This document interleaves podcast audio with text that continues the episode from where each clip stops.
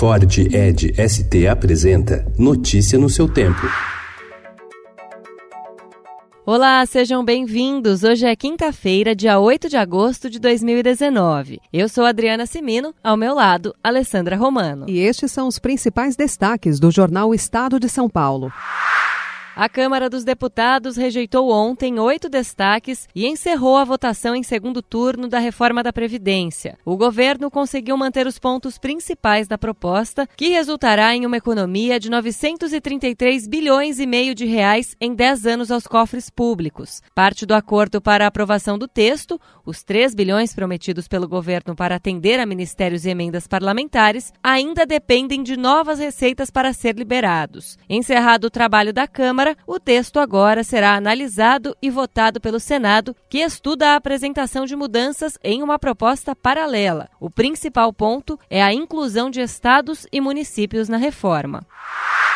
Com a atividade econômica mais fraca do que o esperado e a expectativa menor de receitas de tributos, a equipe econômica vai pedir ajuda das estatais federais para fechar as contas deste ano. A ideia é conseguir 13 bilhões de reais com a antecipação de dividendos do resultado do primeiro semestre dessas empresas. O principal alvo é a Caixa. A proposta também é a alternativa encontrada pelo governo para não ter de pedir ao Congresso a aprovação de projeto para alterar a meta fiscal desse ano, que permite romper de até 139 bilhões de reais. O STF suspendeu ontem, por 10 votos a 1, a transferência do ex-presidente Lula de Curitiba para o presídio de Tremembé, no interior de São Paulo. A mudança havia sido autorizada pela juíza Carolina Lebos e atendeu a pedido da Polícia Federal, que alegou transtorno às funções do órgão à manutenção do petista na Superintendência do Paraná. O presidente da Câmara, Rodrigo Maia, articulou pressão de deputados contra a transferência.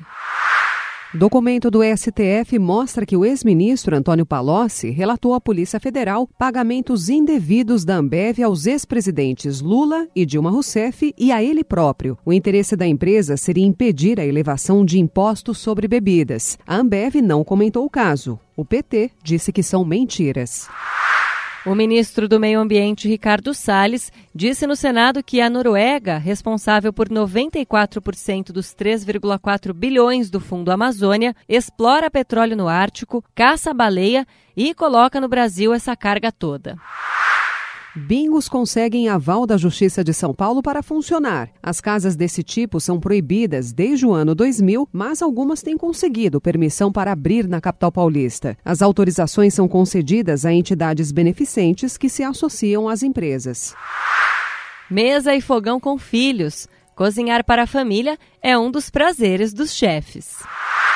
O Circo de Suassuna. Gabriel Vilela da nova roupagem ao Alto da Compadecida. Notícia no seu tempo. É um oferecimento de Ford Edge ST, o SUV que coloca performance na sua rotina até na hora de você se informar.